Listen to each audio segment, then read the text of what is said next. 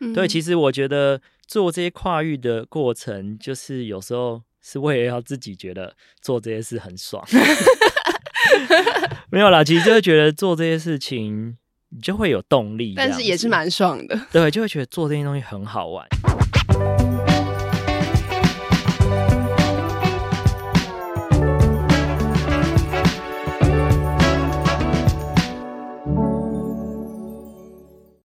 在设计里看生活，在生活里找设计。Hello，各位设计关键字的听众朋友们，大家好，我是一心，欢迎大家收听设计新商业的子单元 Design Base 焦点人物。当我们谈到设计新商业，也许有人会说，这些事情离我们很远，和我们的日常生活究竟有什么关系？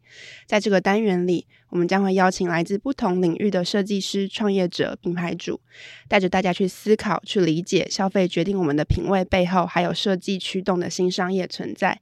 今天的节目呢，我们邀请了永远要一个月前定位的詹记麻辣火锅的第二代詹训之来到现场，让我们一起欢迎训之。Hello，大家好，我是詹记麻辣火锅的第二代詹迅智，嗨嗨。但其实我们都知道，詹记在这几年在台北可以说是麻辣火锅界的蛮话题的焦点。那在整它整个品牌的风格，还有很锵的社群的迷因等等，还有它的店装，都呈现出一个台式复古的感性嘛。那在线上跟线下都引起蛮多的话题跟讨论。那除此之外呢，詹记在这几年也频繁的出没在各式各样的场景，也翻转了麻辣火锅的既定的形象。啊、呃，那就是今天在节目现场就想要问问迅智，嗯、就是爸爸打造的火锅店完成这样，创办人心里心脏是不是要很大颗才行？创办人哦，其实他的心脏没有到很大颗，啊、因为我只是很多事不让他知道。可是都已经做成这样，怎么会不知道？对，其实举例说，因为我们敦南店二零一八刚开的时候，他是接近完工我才让他来现场，然后他来到现场。就是直接傻眼这样，然后直接就是把我们都就是从头到尾就是挑出了二三十个不合格的地方这样子。像是什么是设计风格？因为他就觉得这个座位有点不够多啊，然后或者是这光线太亮啊，什么什么之类的。对，因为跟他过去想象中的高级，他心目中的高级火锅店不太一样。嗯。对，然后呢，他又是最后才知道，所以我觉得他心脏应该还是算蛮大颗的啦，因为最后也是蛮接受目前的状态这样子。嗯，但是就全部装好之后，也就是有点回不去了。对，就是回不去了，要再回去就要再花钱这样子。嗯，那甚至在接手战地之前，你自己的背景跟你自己认为你的本业是什么？嗯，我的背景是，我是就读台北艺术大学的美术系，那我的。本业应该是从毕业之后，我就是认识的严伯俊，然后在他的设计工作室工作，所以我的本业那时候应该是平面设计师这样子。对，那其实之前我也看了迅智在蛮多专访里面有提到说，其实你对于接班这件事情一开始其实是蛮排斥的。嗯、那当时的想法是什么？当时的感觉就是简单说，就是脱离舒适圈嘛。那我觉得跟我那时候大学毕业进去。做平面设计的那个脱离舒适圈不太一样，嗯，因为那时候大学毕业会对设计有有热忱，因为艺术设计很相似嘛。但是现在回家里工作是不是因为热忱？是是因为就是。被逼迫这样，因为家里缺人这样子，嗯，所以我就回去了家里工作。所以我觉得那个心态不太一样，嗯。那再来就是说，因为我们的店已经开了已经快二十年，里面很多很多的老员工，对。那我那时候根本就是一张白纸这样。我小时候一直都在店里做的事情就是收桌子跟上菜，但是现在回店里就是你要站柜台收钱，然后你要服务客人，你要处理客诉，然后你要。要上火锅，你要煮火锅，嗯、你要切肉，就这些东西全部都要重来一遍。呃，那时候应该我父亲也没有在我们店里，就是直接的教导我，就是教导我都是一些很资深的员工、员工大哥大姐，嗯、所以他们就会看我，就是会有一个会有一个颜色有色镜片看我，所以就压力很大。对对对对对，大概是这样子，就会觉得哇，好硬哦。那那时候大概有磨了，我是从二零一一。二零一一年回家工作，大概 run 了大概有三年，才渐渐的上手这样子。嗯、对，哎，二零一一年回家工作，到一八年开了敦南店，其实中间也隔了蛮长一段时间。对，没错。那这个过程，就是你怎么从就是相对比较排斥，到渐渐接受，然后到后来一连串新店打造跟品牌再造这个过程。一开始就是因为慢慢的把店内的营运开始架构起来，然后慢慢的从我一个人做，变成是有干部去做，所以我渐渐的脱离了。渐渐的会让现场的食物会交给一些干部去执行，嗯、那我才有余裕去放入我想要放的设计力的东西。嗯，那其实这中间还我们还有开了一间，二零一二年还开了一间呃南京店，在南京东路上。然后那时候我放入投入的设计的成分是有一些东西在里面，但是因为那时候毕竟我还是管理现场营运很多事情，所以我并没有太多的心力可以去。去主理很多设计的合作，嗯、那一直直到说二零一八年我们开创敦南店。那在这之前，因为有一位伙伴新伙伴米奇加入，那他本身也不是餐饮背景，他是音乐人，那他是担任一个很有名的乐团的团长，那所以他的领导组织能力都还蛮好的，他可以代替我说去面对很多人群，然后设计，嗯、甚至就是说。有一些活动的企划力沟通，所以就是会帮助我可以在呃执行设计或是展览任何的非餐厅以外的活动，就是会让它更有效率。所以我觉得这中间的回馈就会越来越多。嗯、那所以就是我觉得从差不多从二零一六开始到二零一八店开之后，这段时间我觉得会让我比较可以越来越得到很多的反馈。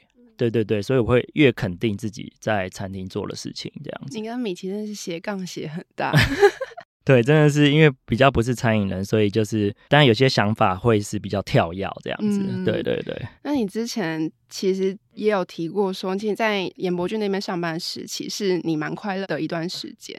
那 那你觉得说，在设计产业工作的过程，你获得最多的是什么？我觉得是了解跟设计师沟通的语汇。嗯，那因为艺术大学并没有教设计的实务，所以我就是那时候去跟呃严伯俊就是小光学习了很多设计沟通的实务的语汇。那进而就会知道说要怎么样跟设计师合作。嗯，然后甚至我觉得蛮重要的就是说保有一些创作的空间给给设计师这样子，嗯、对，这算是我在那边学习蛮多的事情这样子，嗯。那在那边的学习，它是不是也有影响到你后续在思考战绩的，不管是品牌或是经营？我觉得多少会是有的，因为其实呃，无论是在小光的工作室，或者是我以前艺术大学时，因为我们店其实开很久，这段时间我就一直在想象说这个火锅店可以长成怎么样，就只是在脑中构图。那当然就是接触到平面设计之后，就是会是更实践的说，把就是你心目中脑袋想的东西去怎么样去执行出来，就是你有那样子的工艺。所以我觉得在经过设计的实物的训练之后，我觉得我的执行力有变高，嗯，对对，执行力变高这样子。对。那台式复古这个概念从什么时候开始在回荡你脑中？台式复古哦，我觉得因为刚刚有提到说我们二零一。二年有开一间敦南店嘛？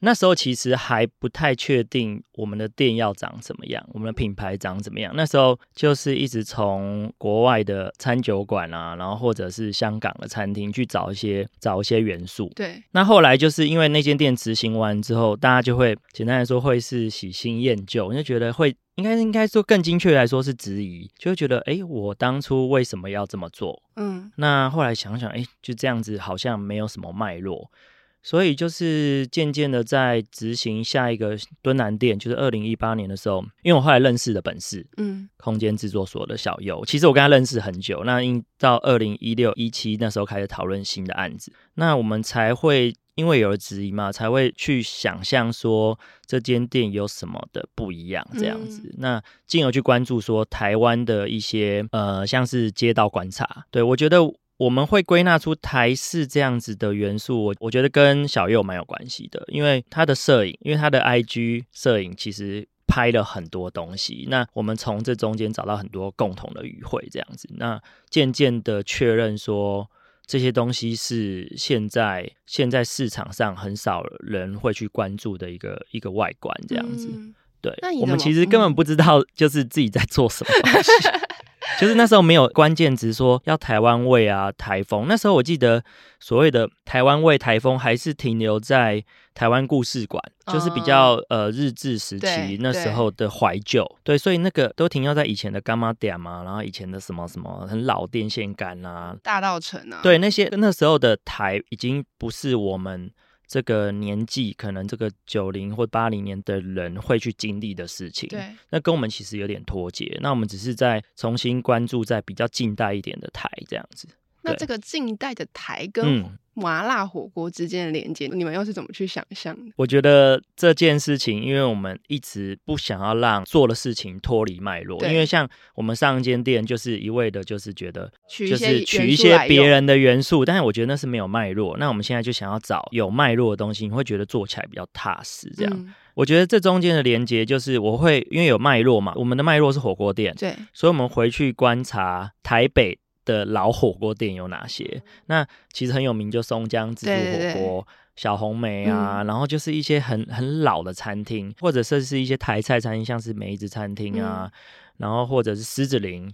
对，我们就回到说，哎，这些东西其实它应该要有一些在，这些已经变成了从零到一了。我也不知道他们已经现在已经有一个很完整的状态，那怎么没人把它从一到一点五或是二？嗯，所以我们想说，我们才要延续说这样子过去的餐厅的样貌去再去发展。我觉得那是那时候是抓到这个关键字，觉得还蛮踏实，觉得这样子做就是对了。嗯，对，呃，其实九零年代复古台味风格，它在现在这个此时此刻，我觉得已经成为了某一个世代共同的一个审美的语言。那、嗯、你怎么去思考这样的设计元素越来越出现在街头巷尾，或是各种平面，或是其他设计呈现的时候，詹记如何在这之间做出一个区隔，或是比较更鲜明的品牌性？嗯。嗯其实我觉得，像现在很多的关键字就是在讲台什么。那对啊，回溯到那时候敦南店在建造的时候，其实本市空间设计师设计所的小右他就有，因为他会大量的记录我们施工的过程、设计的过程，那他就会下 tag 上面就写经典台风。嗯、我应该是印象是从那个时候，然后开始有一个台风啊、台位，开始有这样子的关键字去形容我们做的事情啊。但是呢，因为刚刚有提到，我们其实，在店还没有建造出来之前，我们真的想法是很拼贴的。我们的主要脉络是就是小红梅或者松江自助火锅的延续，但是很多新的一些很复古的台式的元素是，就是直接想要丢进去就丢进去，也不知道会长成什么，所以我们根本不知道会做成什么东西。所以我觉得归纳下来，我觉得这个东西其实它它不会有一个既定的结果。对，那。因为我一直在想说，什么是台，什么是台位，就是因为现在会这个词会觉得有点多，但是我后来放宽心，对，对，去看说，我觉得台湾所谓的现在目前的台位，我觉得其实它还不够深，因为你如果把这个台位在台湾看，也许它是新的东西，但是你把它放到。亚洲啊，譬如说你可能马来西亚、香港啊、新加坡去看，你会发现它其实有很多共同点。你会觉得，哎，它其实用一个放大的、更宽广的角度去检视的话，它并不具很深的文化跟特色，它是很表面的东西。嗯，所以我会觉得，其实我们的台其实文化还不够深。我觉得它只是个外衣而已。那我觉得最重要的是说，你做这件事情的动机，还有就是，也就是说，做这件事的内容是什么？那因为我总是换一个思维去想说。什么叫做台味？譬如说，嗯，我想的很广，就是说，在台湾做任何事情都是跟台味有关，我就会用这样的宽广的角度去看。嗯。譬如说，有时候你就是会看到，哎，有很土豪的人开的餐厅，或是很素人的人开的餐厅，或是很崇洋媚外人开的餐厅，我觉得那都是会有一些，这都是台，你知道吗？就会觉得，哎，很土豪的台，然后很素人的。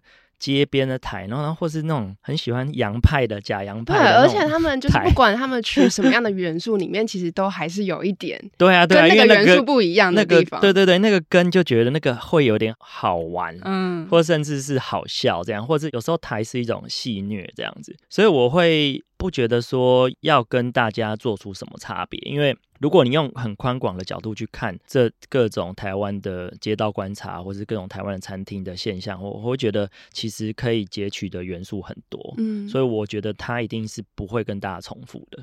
那一八年到二二年，其实去经营这样的风格也已经有四年的时间。那这四年期间，你们做了哪一些事情去补足你刚刚讲的？其实呃，很多时候视觉上的东西，可能它停留在一个对、嗯、大家对于台的一个可能可以说是刻板印象，或是一个比较表面印象。那你们用什么东西去填补这个肉的部分？我们在开那个餐厅的时候，餐厅其实被建造出来，它已经定型了。对。对，已经被定型。那定型，因为大家就觉得哦，我们就是一个复古很台的餐厅嘛。那这中间我觉得比较重要的是，我们在这个空间有尝试的一些展览。嗯，对。那从一开始的前面几档，就是有跟艺术家倪瑞红，然后还有一个摄影师高凯莲。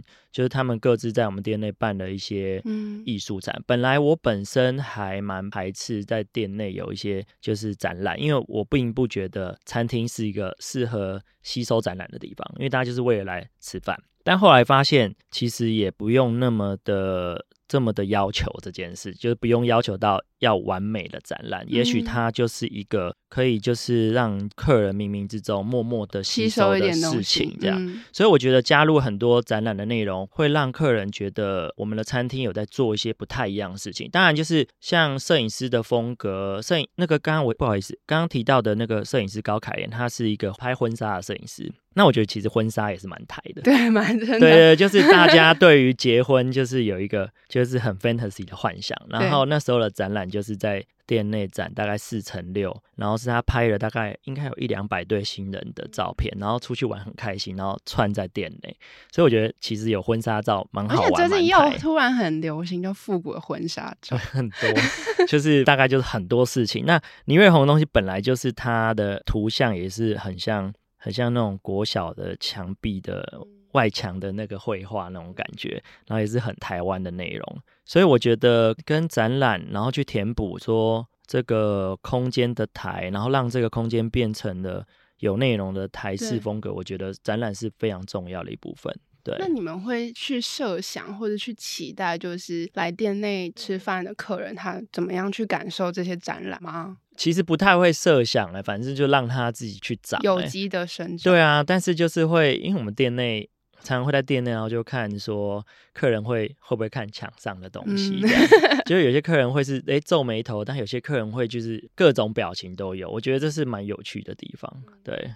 但如果就是很常去，你就会发现，可能也许这间店它其实每一次去它，你都会有看到一些新的元素在里面。对对对对对，因为我觉得。其实这有点误打误撞啦。那因为现在现代人对于吃饭，我觉得可能不只是吃饭，他可能我觉得需要更多的体验。他可能不知道，但是他可能会体验更多的事情，这样子。嗯对，那我觉得设计作为詹记麻辣火锅形塑品牌形象跟风格很重要的一环。嗯、那你自己认为，因为其实麻辣火锅店某种程度上它是一个商业的场景。嗯、然后我这边想问的是，当设计跟商业之间开始很紧密的产生一些碰撞之后，你觉得这两者之间的存在什么样的关系？因为其实一个商业的空间，它也可以不这么注重设计。嗯嗯，嗯，但是我们也可以用设计的思维去导入一些我们想要做的事情。嗯、那你觉得这两者之间的差异会是什么？我觉得商业商业其实就是一定会有商品嘛，一定会有交易，然后一定会有顾客。那顾客透过交易去取得商品，所以我觉得用什么样的媒介去让顾客更了解那个商品是什么，然后进而去知道这个品牌的价值。我觉得，我觉得设计是非常重要的，嗯、因为就是从。如果是就一个餐厅而言，其实食物的摆盘设计啊，然后它的空间的设计啊，或者是之类的，因为他一定都会需要去精心的思考过。也就是说，他看到的、吃到的，甚至听到的，我觉得都存在的这样子的关系，这样子。嗯、对。那你怎么去看设计在一个品牌生成跟或者是一间火锅店的营运之间扮演的角色？因为当初在跟，因为跟小佑认识很久，那最初在跟他聊我们想要弄个新的火锅店的时候，其实他他有说，他坦白说他并没有做过那么大的餐厅，嗯，那他对于火锅店的想象也没有，所以我们就是一直在搜寻，就是说所谓的所谓的共感是什么，就大家有共同感受的是什么。嗯，那其实一开始我给他的提案是。就是我刚刚有提到，就是松江自助火锅啊、小红梅这些东西，那他看到是觉得很傻眼，就是 跟他想象中的餐厅是不太一样。比较细节的部分是因为小优拍很多照片，我就想说，呃，我身为就是一个业主，那我要怎么样去让设计师可能比较自在，然后又可以就是很确信的。知道自己做的东西对不对，就是也许可以从他的摄影去，嗯，去找到一些对焦的东西。所以就是从他的摄影去挑说，哎、欸，像你这个拍的屋檐很美，还有你去的这个海鲜餐厅，其实那个玻璃浮雕 很很赞。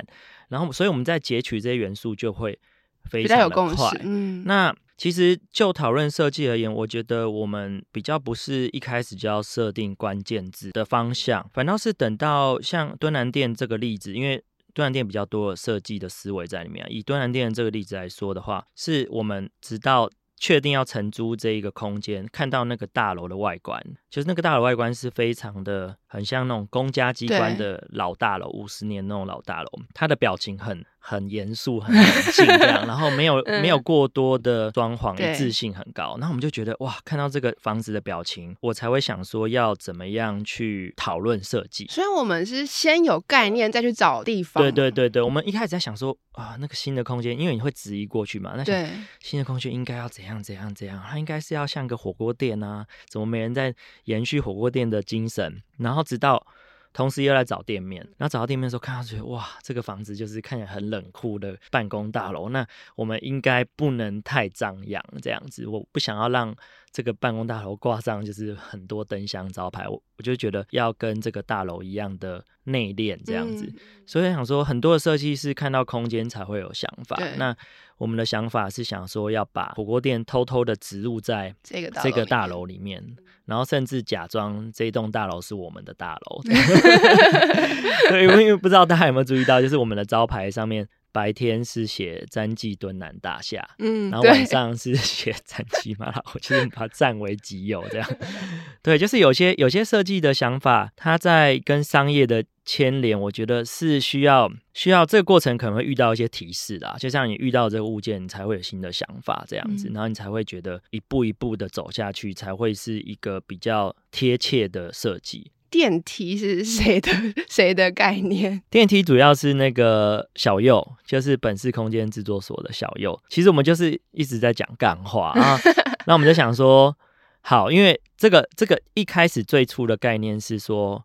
我们在想说，我们的餐厅的入口就是候客区要长什么样？嗯、然后就是因为我们就看很多 reference，就是很多餐厅的入口就是看起来就是一副是为了餐厅而去设计的入口，它就是一个很造型的东西，它没有什么意义，就是造型、形色、材质。那我们就觉得啊，做这东西感觉有点过不去，就觉得啊，东西都一定有脉络。后来我其实一直在想，一直在想说，因为刚刚有提到一个关键字叫共感嘛，因为。因为其实台北市有很多的呃商业大楼，那像这边也是商业大楼嘛。商业大楼的入口就是一定会有一个固定的配置，它就会有警卫北北的柜台，对，然后有信箱，还有电梯，电梯然后有楼层牌。那我就想说，哇，那这样子你看哦，台北市人无论是上班，或者甚至回家，或是回家，那其实都会一直经过这样子类似的一个。所谓称之的通道的地方，然后我想哇，那我们就直接把这样子的一整组，就是直接把它设计在我们的餐厅的入口。嗯、那当然，这个路口就会有电梯嘛。对。然后小佑说：“我们该不会真的要做一个电梯吧？” 我说：“嗯，好像可以真的做做看这样子。”所以我们就就是把这样子的想法，就是时间在里面，觉得哇，这样实在是太有脉络了，而且是。根本就藏在仿佛就是这栋大楼本来有的地方这样子，所以我们才会执行在更细的细节上。你知道第一次去都会超 confused，就是以为真的要去哪边叫几楼，然后就问那个服务员说：“嗯、呃，所以几楼？要按几楼？”对对对对对，因为一开始店在营运的时候，我们的其实到现在也会啊，因为有些。柜台伙伴，因为我们的座位分成二零一、三零一嘛，或是引力，然后因为通常是二零一应该认知就会是在二楼，对，然后我们就会跟客人说，啊，你在二楼，你就按二，对，当就是餐厅比较不忙碌的时候，就是可以偶偶尔那样跟客人那样互动一下，但当餐厅很忙碌的时候，客人就说。哎，那所以这边从电梯进去吗？呃，服务员说，对哦，就是按开就好，然后进去再按开。就是 服务生已经懒得说了，把那个电梯门当做是一个双层的自动门，按开再按开进去。然后客人说，嗯，那我在干嘛？所以会有蛮多的一颗心说。什么食物好吃啊什么，但是就是门口令人令人混乱，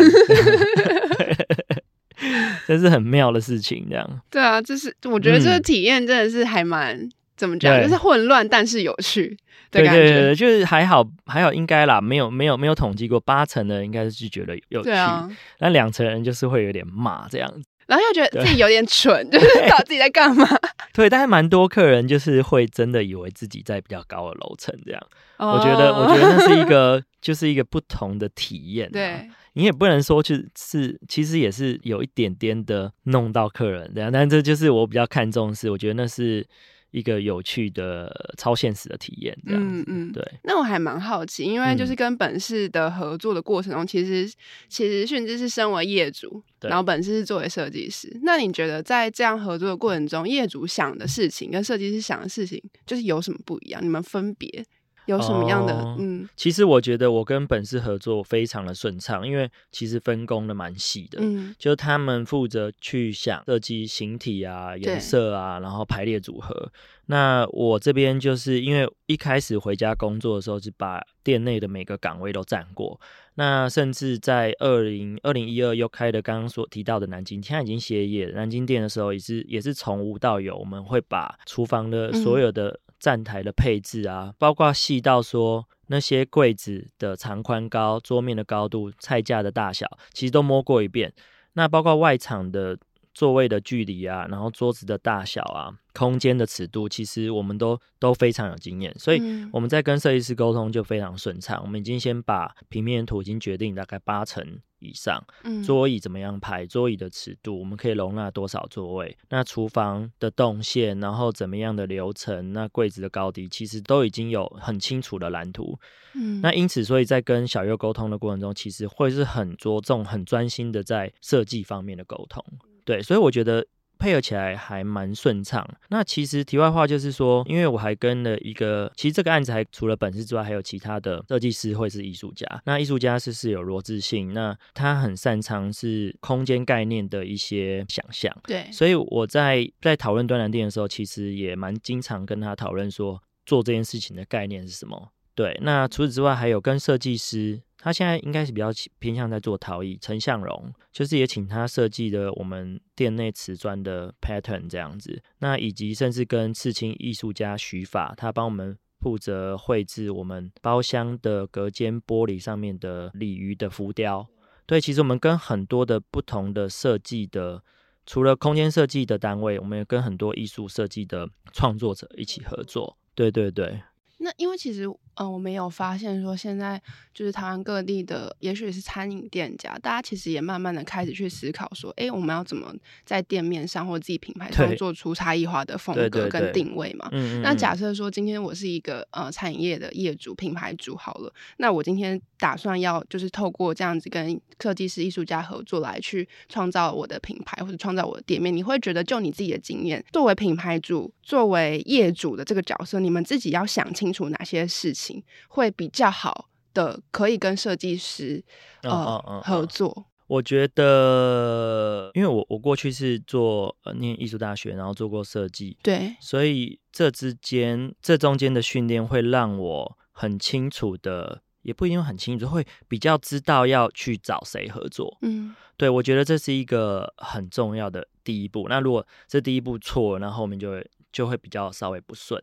但当然，就是我们还是会有一些比较呃，可能真的执行下来觉得诶没有那么合的对象。但其实这过程中，我们后来就是认识了很多设计师、艺术家，都是密切在跟我们一样配合。我要说的重点，其实就是我的训练背景，然后再加上我后来认识很多艺术师、设计。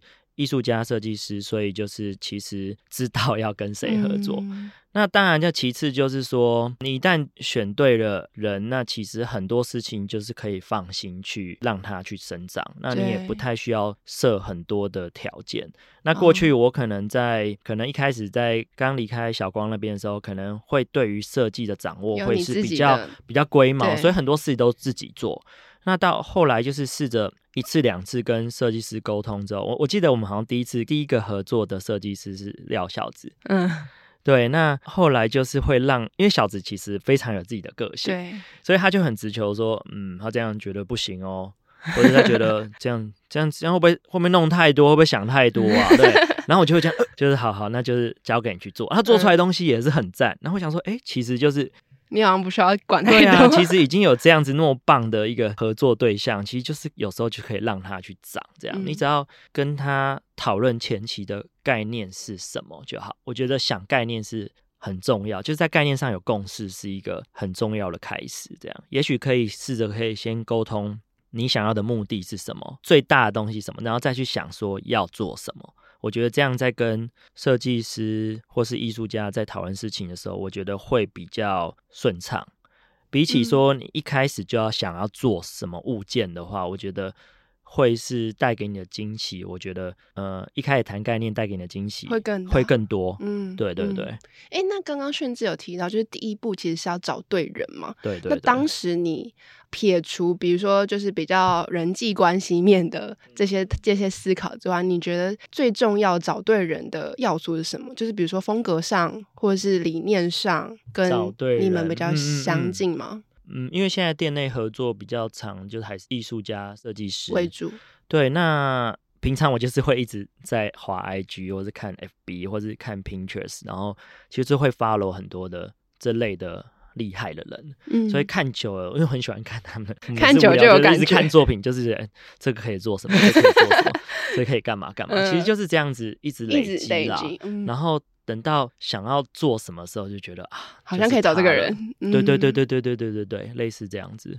那其实就是除了呃，刚刚炫智提到艺术家跟设计师之外，其实詹记过去也尝试过各种各样不同的跨域的合作嘛，包含我们知道呃，拍谢少年有在敦南店做 live 的演出，对，然后还有台女图鉴的线上展，然后还有最边缘的台北女子图鉴火锅节，然后台北公家美术馆的快闪店等等。嗯嗯。那我还蛮好奇，就是这一些跨域的。合作都是从怎么开始？其实因为这些人都认识，拍谢少年是因为小子，然后就认识嘛。那台女就是呃两位摄影师和编辑也都认识。嗯、那火锅节的部分是因为是跟我们店内就是有平台的上的配合。那公家美术馆是因为他们觉得我们品牌觉得很好玩，嗯、因为后来因为他们是奇美集团嘛，奇美集团后来在艺术设计方面就是。就是也非常的认真跟努力，那就是因此就是想要跟我们合作这样。嗯，那认识接上线到你决定要做这件事情，嗯、就是嗯，通常都是因为你觉得就是哎、欸，这其实还蛮好玩的，那我们就做嘛。对，其实其实拍谢少年的表演是在我们的新庄总店，哦、新庄总店对新庄那间店就老店，嗯、那他算是第一次詹记跟跟乐团合作。应该说詹记的第一场表演，对，是因为就是他们因为常常拍戏很常来我们电池，不然他有一天就说，哎、欸，就是要不要在你们店办个表演？然后那时候我就觉得有点抗拒，这样觉得、嗯、啊，办表演会不会吵到人家？那这样子我们营业会损失多少？然后那个主唱江江跟我讲说，你这样子想很多事都没有意义了。对，然后我就想，嗯、这人讲话怎么有点尖锐？但是他又勾起了我，就是那时候大学，因为念艺术嘛，那那时候的。就是比较浪漫的、浪漫的、浪漫的想法，浪漫的灵魂。然后想说，好吧，那就是办，就是不收包场费。哎，这一段就是打马赛克，没有，就是变成是想另外一套配套，去让那个表演时段的营业额也其实很不错，这样子。对，那那一场表演我觉得蛮赞的，因为新庄店它的新庄总店它是地下室的座位比较多，那表演的场所就在地下室，然后地下室是满满的人。然后那时候在看的时候，哇，觉得因为我在新庄总店已经待很久了，从小时候端盘子到现在已经可能快二十多年，然后就没有想到店内的场景会转换，嗯，转换成像是以前在 Live House 的我的那样子，对就觉得哇，那个实在是冲击感很大。那后来就是开设敦南店之后，就是一直在想说，可不可以有一些墙上的东西的展览，就是比较轻松，没有很。嗯讲求大家一定要吸收什么的展览的，所以因此就是会台女的图鉴展览啊，然后或者是呃刚提到倪瑞红啊，然后婚纱的 Karen 的婚纱的照片啊，嗯、其实都会出现在墙上。对，那另外就是说台中的公家快闪店，是我们把它做一个像录影带店。对啊，呃、那其实 其实那 concept 就是说，因为它那个地方好像半年就会拆掉。所以它就是即将要消失。嗯，那所以我就想了一个关键字，就是说即将要消失，即将要消失的正在消失的录影带店。那因为录影带店现在台湾已经没有了嘛，没有，对对，所以我们就表现了一个正在消失中。我觉得那会是给人的想象会是比较多。对，那所以那个录影带店里面有很多就是封面很模糊的录影带，就是渐渐的不见的画面这样子。嗯、对，其实我觉得做这些跨域的过程，就是有时候是为了要自己觉得做这些事很爽。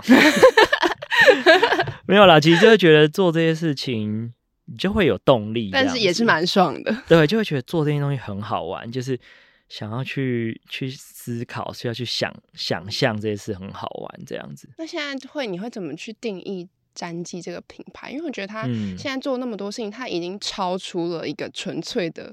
火锅店了，这样是其实也不好，这样不好吗？